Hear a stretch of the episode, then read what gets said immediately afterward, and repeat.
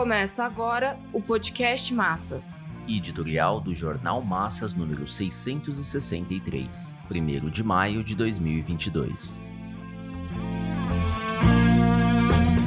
Os Estados Unidos promovem a escalada militar na Europa.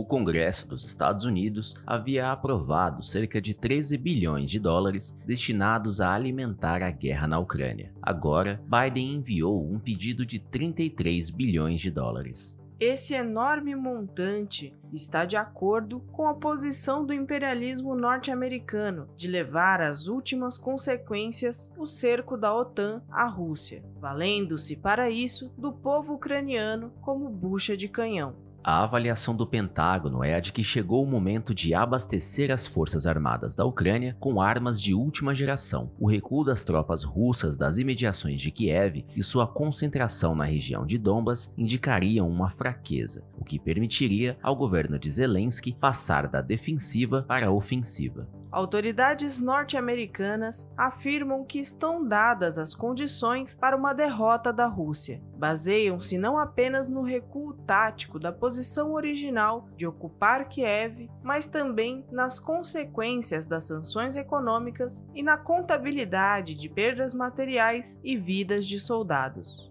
O afundamento do portentoso navio de guerra Moskva seria mais uma prova dos grandes reveses das forças militares russas. Evidentemente, os Estados Unidos travam uma guerra de informação para justificar sua escalada militar na Europa, fundamental está em que a guerra se prolonga, a Ucrânia se acha em ruína, cresce o desalojamento de famílias, engrossa o caldo de refugiados e as mortes continuam a ocorrer diariamente. Tudo isso porque o braço armado dos Estados Unidos no continente europeu, a OTAN, avançou o cerco à Rússia e o governo pró-União Europeia e a oligarquia ucranianos se colocaram como serviçais do imperialismo. A Rússia, por sua vez, não tem como conviver com as ex-repúblicas soviéticas sem subordiná-las e sem violar o direito à autodeterminação. Essa contradição de fundo, que está na base da guerra, indica que os interesses que imperam no confronto militar são de ordem capitalista. A guerra na Ucrânia, portanto, não expressa de forma alguma a luta da classe operária e dos demais explorados por sua emancipação do capitalismo putrefato, e também não expressa os interesses de uma nação oprimida diante do imperialismo.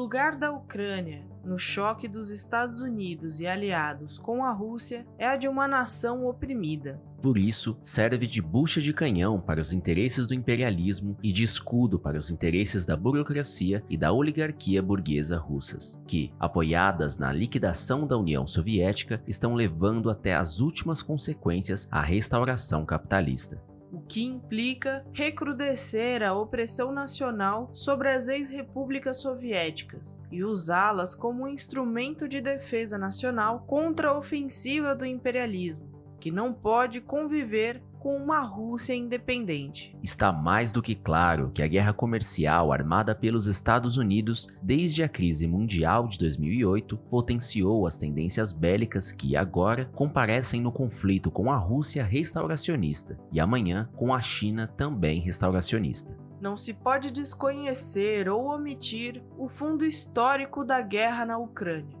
os Estados Unidos não poderiam permitir um acordo de Zelensky com Putin em torno à adesão da Ucrânia à OTAN. A Rússia deve se curvar diante do imperialismo. Sua economia é débil em relação às potências e, assim, é incompatível com os interesses do capital internacional por controlar vastas riquezas petrolíferas e minerais no final agônico da União Soviética e em seguida ao seu desmoronamento, os Estados Unidos procuraram desarmar a Rússia. Não era e não é admissível a um país de economia relativamente atrasada se manter como potência militar.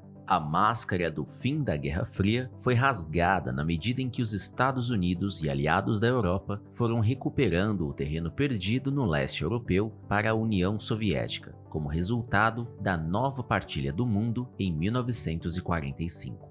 Mudou-se o conteúdo estratégico de derrubar a União Soviética, uma vez que esse objetivo havia sido realizado pelas próprias forças internas restauracionistas, mas não o de tornar as ex-repúblicas soviéticas, entre elas a Rússia, em semicolônias. A hegemonia norte-americana do pós-guerra se consolidou com a interrupção da transição do capitalismo ao socialismo, iniciada com a Revolução de Outubro de 1917. O domínio quase que ilimitado dos Estados Unidos se impôs por meio de guerras e contra-revoluções. O avanço da Revolução Mundial era a condição para enfraquecer o imperialismo e enfrentar o capitalismo em decomposição pacifismo serviu de cobertura ao intervencionismo militar em todos os continentes. As bases militares da potência do norte foram se espalhando por toda parte. É nesse marco que se gestou o conflito na Ucrânia e o desencadeamento da guerra. A partilha do mundo acordada no final da Segunda Guerra está esgotada. As forças produtivas reconstruídas se potenciaram e se encontram em choque com as relações capitalistas de produção ou a Rússia cederia passagem ao capital financeiro em toda a região anteriormente controlada pela União Soviética, ou se chocaria com os Estados Unidos e demais potências. Ou a China rompe a sua centralização e independência, ou se confrontará com as forças unidas do imperialismo. Essas contradições da ordem mundial do pós-guerra ditam a escalada militar dos Estados Unidos na Europa e o seu objetivo militar de impedir uma vitória da Rússia sobre a Ucrânia. A ameaça de transbordar a guerra para a Europa tem bases concretas. Já não soa absurda a ideia de uma terceira guerra mundial. Em todo esse processo de agudo choque econômico e militar, permanece oculto o fator essencial, que é a luta de classes proletariado mundial foi desarmado ideológico, político e organizativamente pelo stalinismo, responsável pela decomposição da União Soviética e pelo seu colapso final. Mas conserva a experiência, o programa e sua teoria revolucionária, que se assentam no marxismo, leninismo, trotskismo. Trata-se de lutar no seio da classe operária e no interior de suas organizações pelas bandeiras internacionalistas do Comitê de Enlace pela Reconstrução da Quarta Internacional. Fim da guerra na Ucrânia, desmantelamento da OTAN e das bases militares norte-americanas, revogação das sanções econômico-financeiras contra a Rússia, autodeterminação, integralidade territorial e retirada das tropas russas da Ucrânia.